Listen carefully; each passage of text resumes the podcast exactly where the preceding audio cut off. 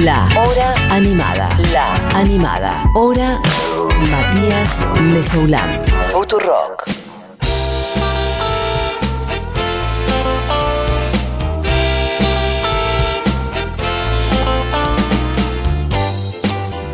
Ah, ok, por eso, porque me quedé.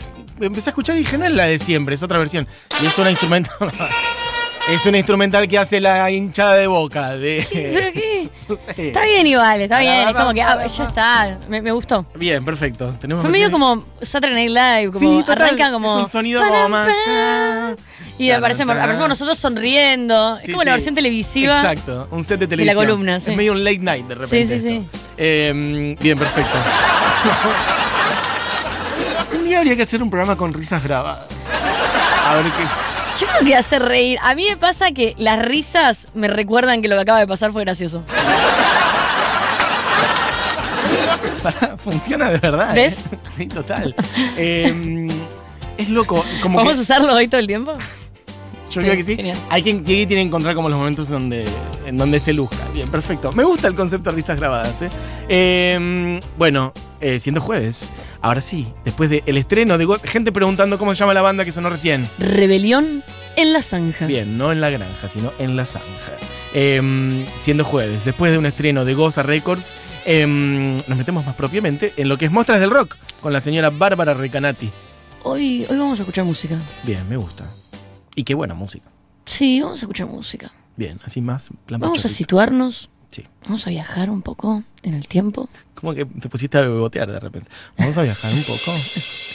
Vamos a viajar un poco en el tiempo. Gracias. Muchas gracias. Estamos en Los Ángeles, estamos en California.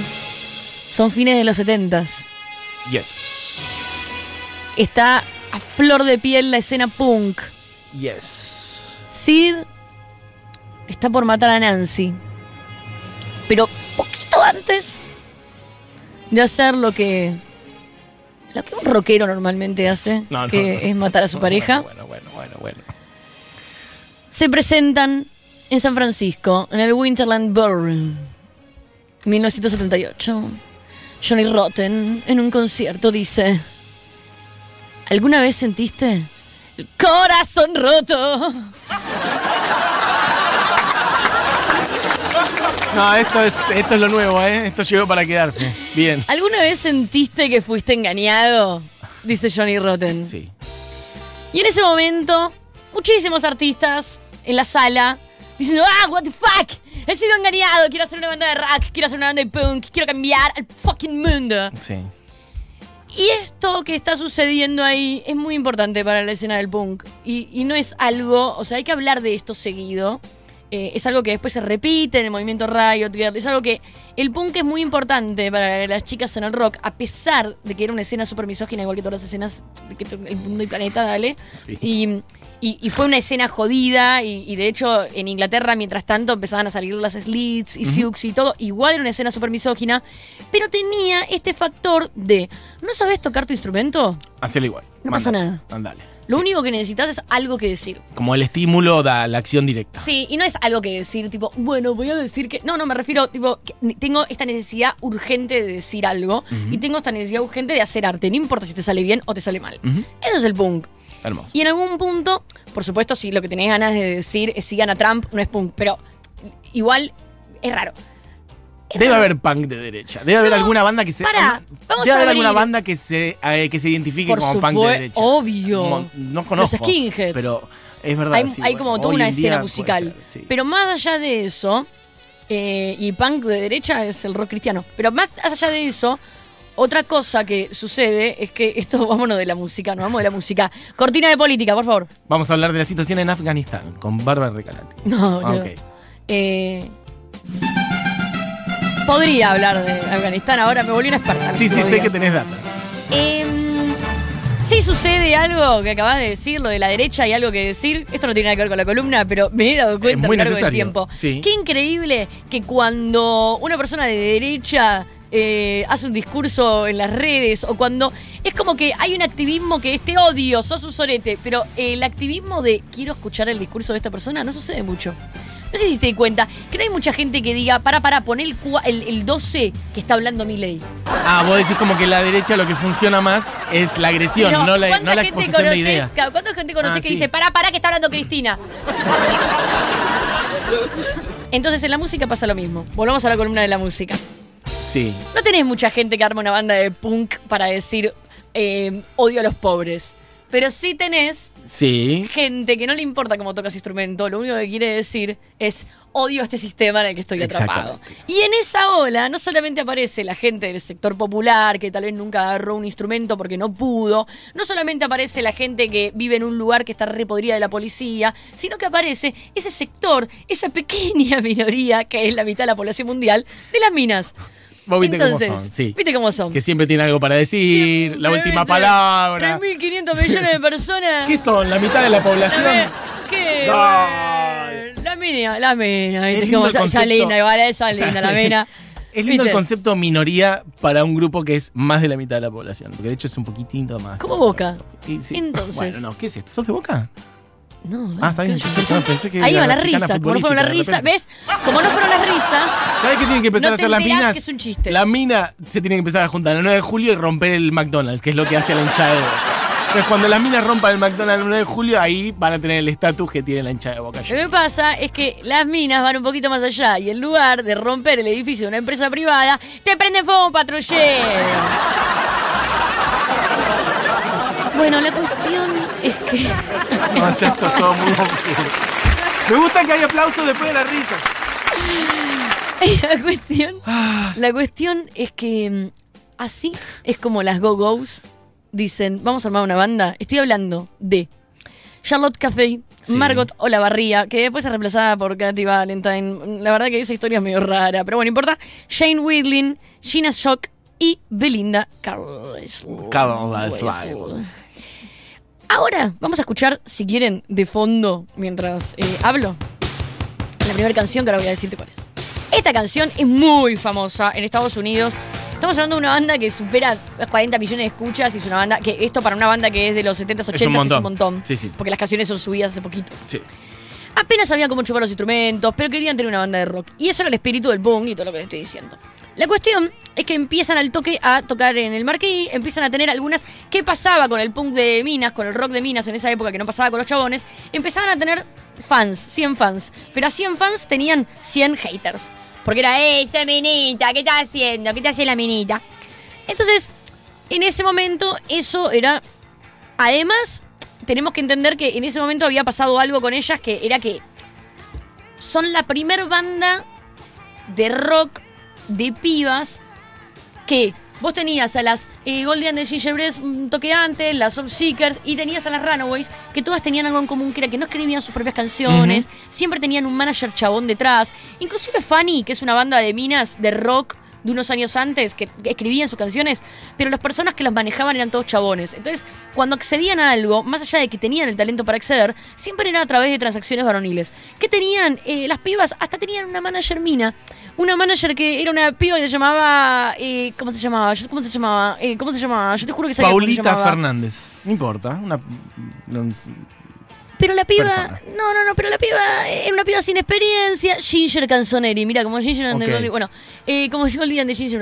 Era una piba que. Como todos sin experiencia. No sabes tocar el bajo, no importa. No sabes managerear, no importa. No sabes ser prensa, no importa. Dale para adelante. Tenía un respirito. Sí. Y, Actitud. y así era como la primera banda de, de punk y de rock, medio happy, era bastante pop también, como que ellos querían hacer como un tributo a, a la, a la, eh, girl bands, pero como un poco más movido y bailable.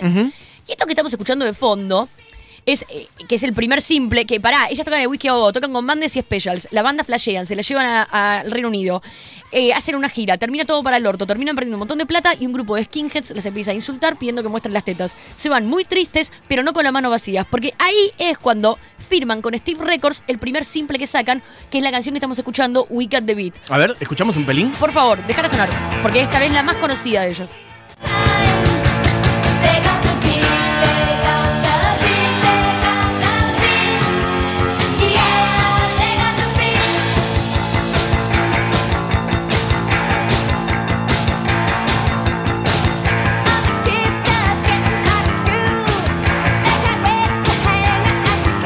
Hay que decir por ahí para algún desprevenido, desprevenida, desprevenida, que esto es bastante antes de, por ejemplo, toda la movida de la cual vos has hablado tanto, de Riot Girl, por ejemplo, Ahora voy a ir Hanna, muy es- rápido. Es como antes. Kate Hanna. Sí. Bueno, pará, porque ahí voy.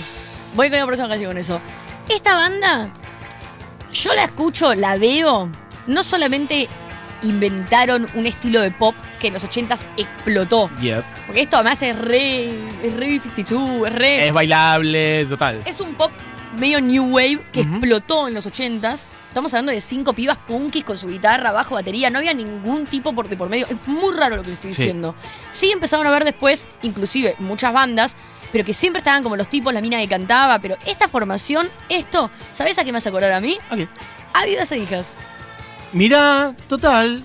Sí, es verdad. Quiero creer que tal vez fue una influencia. ¿Por qué Igual no? en la misma Sí. época estaba también apareciendo acá eh, Rouge, o sea que, pero Rouge era mucho más rockero. Sí. Entonces digo, quiero pensar que esto fue un éxito muy muy grande en Estados Unidos y que llegó acá. Además tienen efectivamente como la cosa como de la alegría y el desparpajo, la diversión, ¿no? O sea, vos la ves Exacto. a ellas y, y era como la estética esa medio de Madonna, medio Sí. happy, multicolor, flúor, Sí. pelos batidos. Sí. Pero eran pibas metiéndose en la escena del punk con Madness. De hecho, ¿qué sucede? El disco. eh, no, Steve Records le saca el primer single, que Steve Records es como un sello re épico de- del punk inglés. Sí. Pero después IRS, otro sello. Que este sello, ¿sabes qué igual es IRS? Eh, era que dirigía eh, el hermano de Stuart Copeland. Mira, Y de hecho, hay mucho link con eso.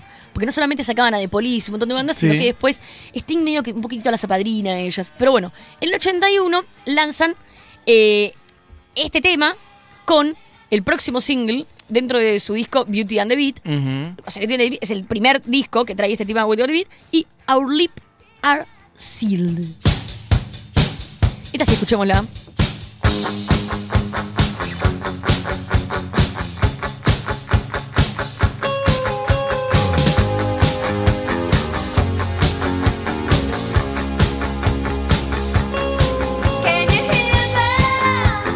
Talk about us. Con esta canción aparece al mismo tiempo MTV. MTV se fanatiza con The Go Go's. Que recordemos todavía tenían su manager Mina. O sea, eran seis minitas, las cinco y ella. Y se estaban comiendo el mundo. Empiezan a hacer Madison Square Garden. Este tema además tiene un video que vos lo ves y es como le abrieron la puerta a esos ochentas. Ay, no ellas en un descapotable. Todo el mundo buscando ya el video, Go Goes y la Our lips are sealed. O sea, nuestros, Nuestros labios, están, sellados. sellados. MTV pasa este video todo el tiempo. Bien. Ellas empiezan a llenar Madison Square Garden.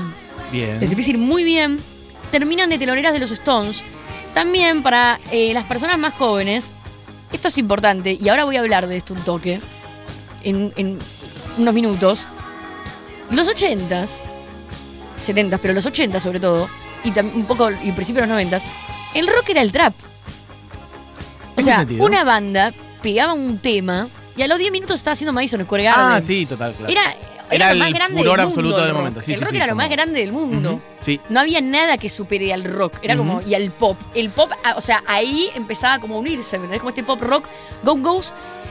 eh, a pesar de que eh, no son una banda acá es- eh, específicamente muy conocida o tan conocida como debería, en Estados Unidos es una de las bandas más importantes de los 80s. Es muy, muy grande. No lo tenía visto, el video lo estoy viendo ahora, es muy lindo. Ellas en el auto recorriendo la ciudad, ellas bailando, ellas tocando, y se terminan metiendo en una fuente de agua, una fuente de la vía pública, y nada, con- eh, pataleando en el agua. Genial el video. No lo tenía La visto. cuestión termina de telonera de los Stones y en el Ujú. 82 con este disco llegan al número uno en Estados Unidos durante seis semanas.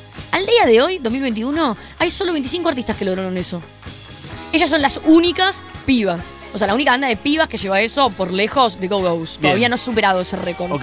Pero eh, 25 artistas, o sea, te estoy hablando de Elvis, los Beatles y ese tipo de artistas. De cantidad de semanas en el Cantidad número de uno. semanas en el puesto número uno. Y ellas las únicas pibas. Las únicas pibas al día de hoy. Bien. Ese año sale su segundo disco, Vacation. Ujú. Vacation no le va tan bien comercialmente. Acá estamos escuchándola.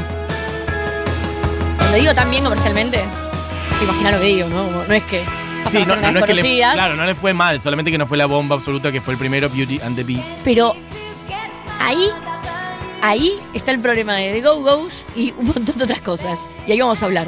Kate Hanna, la pionera del movimiento Riot Girl, dice: Cuando las vi encima de un escenario en 1982, se abrió un mundo de posibilidades ante mí. Sí.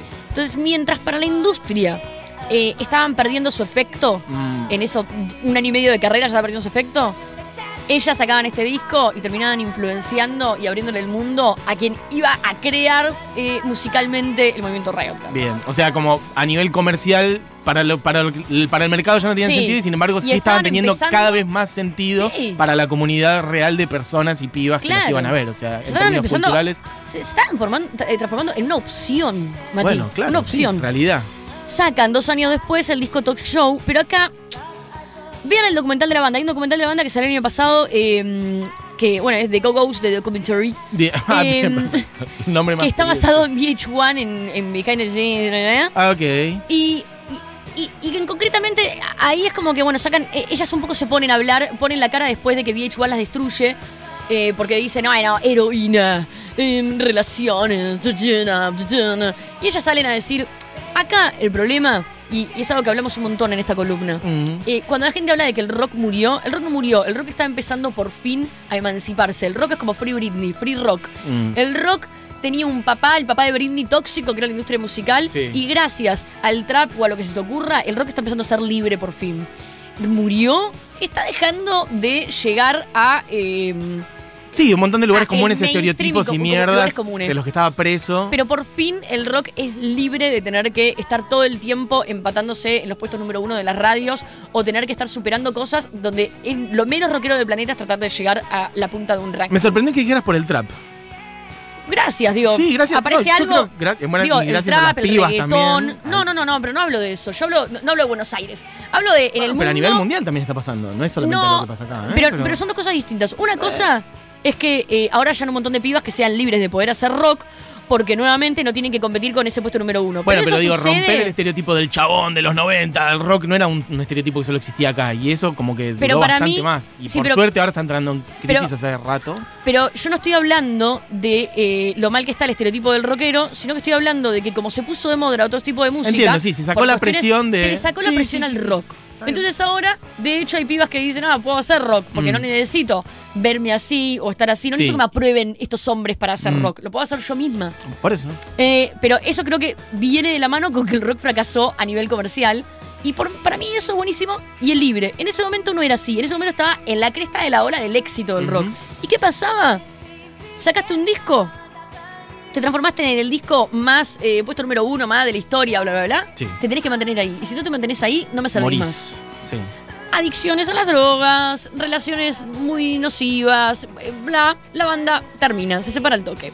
Ninguna de ellas tiene un éxito particularmente... eh, a ninguna le va bien, salvo Claro. digamos, a nivel eh, musical, Solista, ranking, carrera, sí. recuerdos en la memoria, Salvó a. salvo a su cantante. Que hace un hit impresionante. Un temita que superó bastante a la carrera de Go Go's y que es una canción que seguramente van a conocer. Sí. Y es la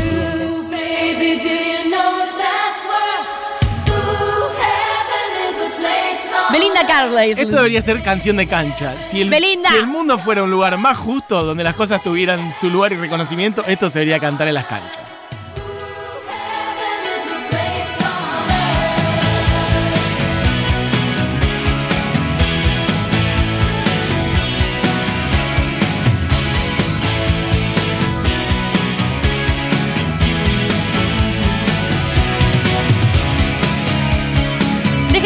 Esta. Voy a decir otra cosa. No la pasen el La La Land. Dejemos esta. En el 2001 vuelven con La La Land. Sí. Googleenla, chicas, chicos. Sí. Vayan a Spotify a buscar a The Go-Go's. 2001, un año Un día vamos a hablar de la crisis del 2001 en Estados Unidos. Eh, y de hecho, esto me lo, me lo contó Shirley Manson. Me dijo, en el 2001 Sí. eh, sacan su disco con Garbage, era como una re Sí. bla- vuelta, bla. Ujú. No sacan su disco, lo preparan, tipo, ah, tipo, no Volvemos. sé, 30 de septiembre, Sí. sale, 30, 30, 30, 30, 30, 30, ¡buah! se caen las torres gemelas. Bueno, no es el mejor momento. Claro, como se caen las torres gemelas, es Sí. medio la pandemia, Sí. fue como, mm, Colapsó no, no sería el momento para hacer un disco. Para un montón de artistas, sí, sí. Y en ese año, donde nadie saca discos por, por una cuestión de luto, un Mm. luto de un año que tiene Estados Unidos, Sí. donde están totalmente en shock, eh, por ser la única vez en la historia porque Pearl Harbor ni siquiera era como una base naval, ni siquiera era un lugar de No, y era en la otra punta la del única mundo. vez es la primera vez que historia atacaban en el terreno Exactamente. Sí, sí. Y eh, la Torre Gemela. Sí, y el Pentágono, el Pentágono. Claro, Sí, entonces bueno, quedan en shock Mm. mal y, mm, y la, la- se apaga todos los lanzamientos musicales y cuando vuelven, para mí es algo muy de la pandemia, porque para mí está pasando eso y va a pasar eso. Es como que vuelve otro estilo de música. Sí, sí, ya Como, ay no, mira, Sí. yo sé que tenías este disco para sacar, pero, ya, re fue tu Sí, época. ya pasó, sí, está pasando ahora. Bueno, ese es el momento que eligen para volver, así que muy bien no les va. Mm. Y en el 2020 vuelven de nuevo. Vuelven de nuevo. Estamos pisando un temazo mal, me pone mal, pero está bien. Es que, porque no va a ser la canción que va a sonar, se acaba. Estoy contando el tiempo. Mirá, mirá cómo estoy aprendiendo de la radio, Mati, Pero gracias a vos. un nivel de la ritmo Eh, estás manejando. En, en- en el 2020 vuelven, Sí. un año, ¿viste? 2001, Tranqui, 2020. Como que sacan un disco en el 2001 Me y después parece re vuelven en el bueno. 2020. Manejan muy buenos timings. El timing de las Sí. Go Go. Sí, no, no sería el mejor. No. Vuelven con el documental, vuelven Sí. con un disco nuevo, vuelven con una canción nueva que ahora vamos a escuchar en el cierre, Bien. con una canción nueva súper feminista. Ellas dicen, miren chicos, nosotros siempre fuimos feministas, así que esta canción no es feminista, es una canción. Más. Sí. Es como cuando, eh, nada, che, voy a Es comer. lo que siempre dice. sí. Claro. eh, un- ahora no sé por qué se me fue. Pero eh, voy a. No, no, voy a. No, claro. Voy a supermercado chino. Pero estás en China, vas a supermercado. No, muy malo, muy mal. Ahí van las risas, Diego. ¿qué Sí, no, pero fue un pasó? chiste muy incorrecto, muy incorrecto. Me pone muy mal Sí, que, mi- que no me lo van a por la risa, está muy No, mal, bueno, me van a escrachar. podíamos Odio salvar mi- la situación Si cada vez que mi hijo me dice, vamos al chino, yo digo, hice todo mal. Y ahora lo dijiste al aire. Y lo dije al aire. ¿Querés disculparte con la Me comunidad? quiero disculpar con la comunidad china, Bien, no son perfecto. un supermercado. Bien. Eh, la cuestión es que en el 2020 vuelven de nuevo con esta canción. Sí. Eh, mal timing. Y dicen la canción no es feminista, es simplemente una canción, porque nosotros somos feministas, siempre fuimos feministas, y es la verdad, ellas siempre fueron feministas, en los actos y en el espíritu. La canción está buenísima, por eso la vamos a, escuchar como cierre de la columna, Bien. pero también quiero decir que se dignaron, por fin, este año. Ah, además, para. Googleame Belinda Carlisle. Sí. Google- Googleala. Sí, Googleala Belinda porque Carlisle. esto yo lo iba a, iba a decir es parte de la columna y es mentira, así que me salió mal. ¿Qué la necesitas verdad. que te diga? ¿Cuándo nació? Nació en el año 58, tiene 63. Cumplió antes de ayer. Es algo que nos pasa todo el tiempo. Nos pasa todo el tiempo, boludo. Mal, Yo sí, no sí. sabía. Hoy nos pasó con otra cosa de Sandro, que teníamos con Buji preparado algo para Sandro y lo Y para el- mañana y hoy es el cumple y dijimos, bueno, vamos a poner hoy una canción de Sandro y mañana. ¿Viste? Sí, Dije, voy a hablar de la muy- que nunca hablé, y era el cumpleaños de Belinda. Así que feliz Belinda. cumpleaños para Belinda. Que Y hizo los mejores temas de la historia. se que decidió que formaran parte del Rock and Roll Hall de la Fama. Por Bien. Algo que debería haber pasado en el 84 pasó este ¿Ahora? año. Este año, ahora, eh, hace muy poquito. Eh, pare- aparentemente van a entrar. Fue el cumpleaños de Belinda, feliz cumpleaños Belinda. Y el año pasado, creo que Buki compartió unas fotos de ellas en, en antes y ahora. Y son unas señoras hermosas sí, en la actualidad ah. que sacaron una canción que se llama Club Cero, que me parece que está buenísima. Así que The Go Go's, googleenlas, búsquenlas, escúchenlas, que todavía están vigentes. Eh, mi pregunta es, en este regreso ahora en la pandemia, eh, ¿en, qué, ¿en qué estarían, a- más allá de este tema que han salir sacado? de gira, van, a salir a tocar, vuelven las Go-Go's. Muy importante entender. Medio- la formación parecida a la que había en su momento, o sea, son, las son las pibas. Bien, primera, ban- primera banda de, de- de rock de pibas que hacen sus propias canciones, ensayan en un garage, que no es que son unas, no, no son ni las Fannies, que son unas superdotadas, manejadas Sí. por tipos, ni tampoco son eh, eh, la- las Runaways, que eran como un producto más tipo La Voz. Sí, más eh, comercial. más comercial, armado por Kim. Foley, Total. de No, acá adolescentes. ellas hacen sus canciones, se mandan a tocar. Se cruzaron en una vereda en el, ahí en Los Ángeles, dijeron, armemos una banda, tuk tuk tuk, salieron a tocar, se transformaron en menos de un año Bien. en la banda más exitosa de Estados Unidos en ese momento.